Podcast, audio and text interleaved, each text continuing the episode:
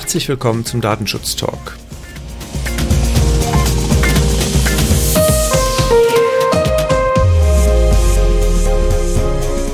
Heute ist Freitag, der 20. März 2020 und wir gucken wieder zurück auf die Woche und was in der Datenschutzwelt passiert ist. Mein Name ist Heiko Gossen. Und mein Name ist Markus Sechel.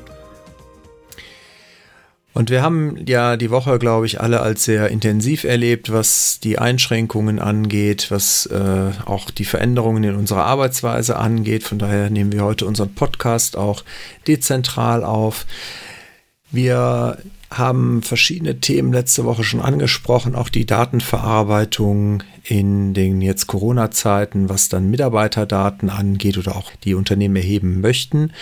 Und auch, dass verschiedene internationale Aufsichtsbehörden sich da schon zu geäußert hatten. Wir hatten auch festgestellt in unserer letzten Folge, dass von den deutschen Aufsichtsbehörden es da noch nichts gab. So wie es aussieht, äh, hören die entweder unseren Podcast oder sie hatten es ohnehin in der Vorbereitung, aber am gleichen Tag noch kam dann eine Meldung nach unserer Aufzeichnung, dass auch die deutschen Aufsichtsbehörden sich dazu geäußert haben. Markus, du hast ja das etwas genauer angeguckt. Was ist der Tenor und worauf sollten Unternehmen achten? Genau, das ist eine Pressemitteilung, die beim Bundesbeauftragten auf der Internetseite am 13. März veröffentlicht worden ist. Und es ist aber nicht nur die Auffassung des Bundesbeauftragten, sondern ähm, es ist eine abgestimmte Auffassung der Datenschutzkonferenz, das heißt der unabhängigen Datenschutzaufsichtsbehörden, die sich mit dem Thema der Erhebung und der Verarbeitung der Daten beschäftigt haben in diesen interessanten Zeiten. Wir hatten ja beim letzten Mal noch den, den Grundtenor, dass wir der Auffassung sind, dass die Einwilligung, insbesondere wenn es um die Gesundheitsdaten nach Artikel 9 geht, die Rechtsgrundlage sein könnten. Hm, die Datenschutzaufsichtsbehörden vertreten die Auffassung, dass man das durchaus auch legitimieren könnte über eine Fürsorgepflicht, die der Arbeitgeber gegenüber der gesamten Belegschaft hat. Und deswegen könnte man das durchaus auch über den Artikel 9 Absatz 2 Buchstabe B legitimieren. Und ähm, tatsächlich ist auch der Aspekt, der die Grundlage identifiziert, wenn es um die ähm, Bekämpfung von grenzüberschreitenden Erkrankungen geht, auch ein Aspekt. Das heißt, da wären wir beim Buchstaben I, Artikel 9, ähm, Absatz 2 also durchaus eine etwas andere Auffassung, als wir die vertreten haben. Ich denke aber ähm, in den Zeiten, wo es darum geht, die Daten verarbeiten zu müssen, eine ganz gute Idee, dass wir jetzt eine Feststellung der Datenschutzaufsichtsbehörden dazu haben. Ja, das wird auf jeden Fall einige Unternehmen damit äh, etwas beruhigen, glaube aber, wir sollten nochmal darauf hinweisen, dass natürlich auch hier immer die enge Zweckbindung klar sein sollte, dass vor allen Dingen auch über die Löschung der Daten rechtzeitig wieder nachgedacht wird und natürlich auch im Rahmen der Erforderlichkeit die Grundprinzipien Datensparsamkeit, auch Zugriffsmöglichkeiten einzuschränken und so weiter, natürlich auf jeden Fall gewahrt bleiben müssen.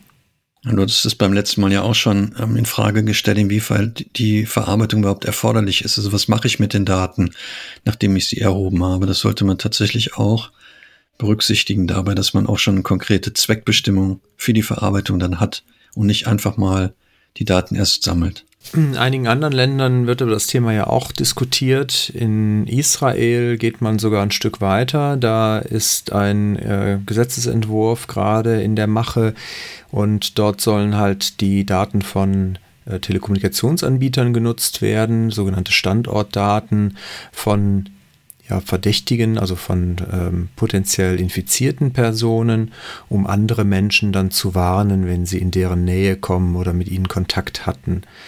Und äh, das ist ja hierzulande Gott sei Dank jetzt noch nicht so weit. In Österreich hat man aber auch schon über Datenweitergaben nachgedacht, beziehungsweise hat sie wohl auch gemacht. Also der Mobilfunkprovider A1 hat wohl auch Daten in anonymisierter Form weitergegeben. Das ist, glaube ich, auch immer noch ein Thema in Deutschland. Wir haben das beim letzten Mal ja auch schon angesprochen. Das Robert Koch Institut hat ja auch überlegt, ähm, Mobilfunkinformationen zu verwenden. Ähm, da gibt es jetzt auch eine neue Information zu, dass es die Deutsche Telekom hat tatsächlich wohl Daten an das Robert Koch Institut geliefert.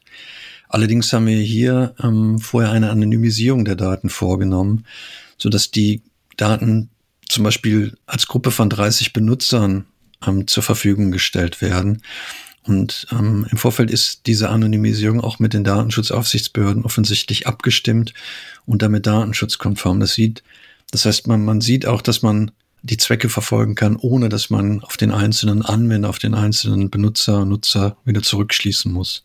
Ja, vor allen Dingen, um natürlich auch zu beobachten, glaube ich, das ist eine der Intentionen, äh, die die Weitergabe in anonymisierter Form natürlich auch ermöglicht, halt zu gucken, einfach um die äh, Kontaktanzahl, die jeder Einzelne halt so hat, äh, zu tracken und zu gucken, ob halt die in Summe zurückgeht, ohne dass es jetzt relevant ist, ob wieder wie viele Kontakte jeder Einzelne hat, aber dass man zumindest erkennen kann, ob die Maßnahmen, die jetzt von Regierungsseite verabschiedet wurden, denn wirksam sind und ob die dann auch dazu führen, dass Menschen wirklich mehr zu Hause bleiben, weniger soziale Kontakte haben.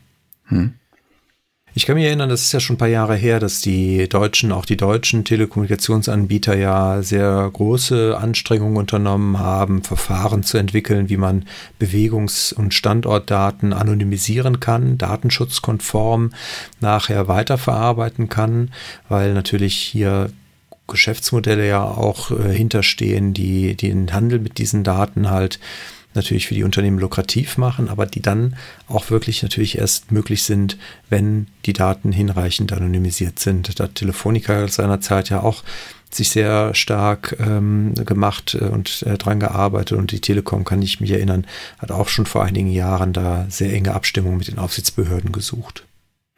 Ich denke, die, die Daten kann man auch tatsächlich sinnvoll nutzen, gerade in anonymisierter Form zu gucken, wie sich äh, Verkehrsströme entwickeln. Also von daher kann ich nachvollziehen, dass man die auch brauchen kann. Sehr gut, dann würde ich vorschlagen, wir gucken nochmal, was abseits von den Corona-Themen passiert ist. Wir haben äh, unter anderem ein Datenleck an Hochschulen. Und zwar viele deutsche Universitäten setzen eine Software ein oder Systeme ein von der Hochschulinformationssystem EG, also eine genossenschaftliche äh, Zusammenschluss. Und die haben halt dieses Verwaltungssoftware entwickelt. Und hier war halt wohl tatsächlich über mehrere Jahre hinweg schon eine Sicherheitslücke, die jetzt herausgefunden wurde, wo es auch entsprechenden Patch äh, von den Entwicklern gab. Und die haben wohl auch einige Universitäten dann sehr rasch eingespielt, diesen Patch. Aber einige Universitäten haben sich hier wohl auch sehr viel Zeit gelassen. Und der Heise Verlag, die haben dann dort mal ein wenig geprüft, haben verschiedene Universitäten halt untersucht äh, und fest, konnten halt feststellen, dass hier immer noch sehr viele Daten von Studierenden online frei zugänglich sind unter Ausnutzung dieser Sicherheitslücke und haben dann natürlich die entsprechenden Universitäten angesprochen und die haben jetzt dann wohl auch sukzessive alle nachgezogen, aber es bedarf dann doch irgendwie immer noch mal einer breiten öffentlichen, äh, eines breiten öffentlichen Hinweises, um manche Unternehmen oder auch in dem Fall Hochschulen zu sensibilisieren, solche Sicherheitslücken einfach sehr schnell und rasch zu schließen. Sicherheitslücken ist, glaube ich, ein gutes Stichwort, gerade in den Zeiten, wo wir alle von zu Hause aus arbeiten und nicht mehr die zentrale IT-Infrastruktur nutzen können. Das ist ein guter Punkt. Vielleicht weisen wir hier an der Stelle auch nochmal auf unseren Sondernewsletter hin, wo wir auf das Thema Informationssicherheit im Homeoffice eingehen.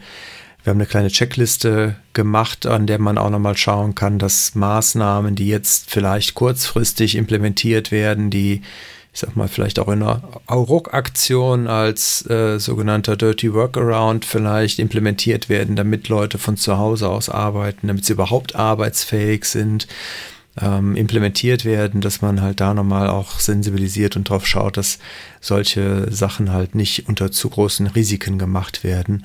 Und selbst wenn man jetzt vielleicht einen Workaround hat, der erstmal das schnelle Arbeiten wieder ermöglicht, dass man hier sehr, sehr schnell auch wieder schaut, die Risiken zu betrachten und auch hier äh, zu gucken, dass die Informationssicherheit und auch die datenschutzrechtlichen Anforderungen natürlich dann gewährleistet bleiben. Ich denke, dass wir alle noch eine gewisse Zeit so arbeiten werden, also viele vom Homeoffice aus.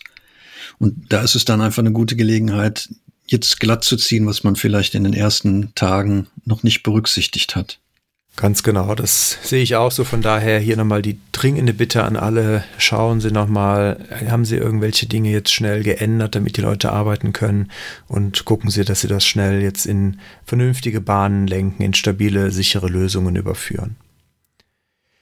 Ja, dann, Markus, wir haben ja festgestellt, dass wir eigentlich eine feste Rubrik für das Thema Clearview AI brauchen und äh, alles, was mit Gesichtserkennung zu tun hat. Gibt es da was Neues von Clearview?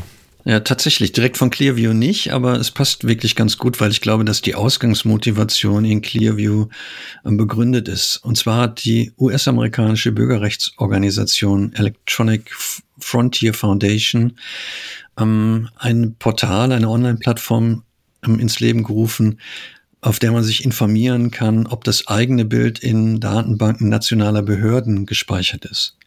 Es ist wohl so, dass tatsächlich 117 Millionen US-Bürger ähm, in diesen Datenbanken zu finden sind. Das ist äh, rund die Hälfte der Bevölkerung. Und über Who Has Your Face kann man dann gucken, ob das eigene Foto tatsächlich darin ist oder nicht. Ich will jetzt nicht wieder unterstellen, dass deins dabei ist, insbesondere weil du halt kein US-Amerikaner bist. Alles klar, ich werde dann bei Gelegenheit mal nachschauen. Who has your face, ja. Okay, prima. Gut, dann sehen wir, dass auch in der Datenschutzwelt abseits von den Corona-Themen Dinge passieren, aber es dreht sich halt auch, auch viel um die aktuelle Krisensituation. Und in diesem Sinne würde ich sagen, können wir für heute auch äh, den Sack zumachen. Wir wünschen allen natürlich erstmal, dass sie gesund bleiben, dass wenn sie infiziert sein sollten, das natürlich äh, gut überstehen, schnell wieder gesund werden. Und wenn Sie Interesse haben, sich nochmal mit unserer Checkliste zu beschäftigen und zu schauen, ob Sie alles umgesetzt haben, was jetzt in solchen turbulenten Zeiten dann auch äh, betrachtet werden sollte, empfehle ich halt unseren äh, Newsletter unter migosense.de äh, sich einzutragen oder aber halt in den nächsten Tagen werden wir dazu nochmal einen Blogbeitrag veröffentlichen, wo man dann auch nochmal nachlesen kann. Bleiben Sie gesund und äh, bleiben Sie uns gewogen und wir hören uns dann nächste Woche wieder. Machen Sie es gut. Auf Wiedersehen. Bleiben Sie gesund.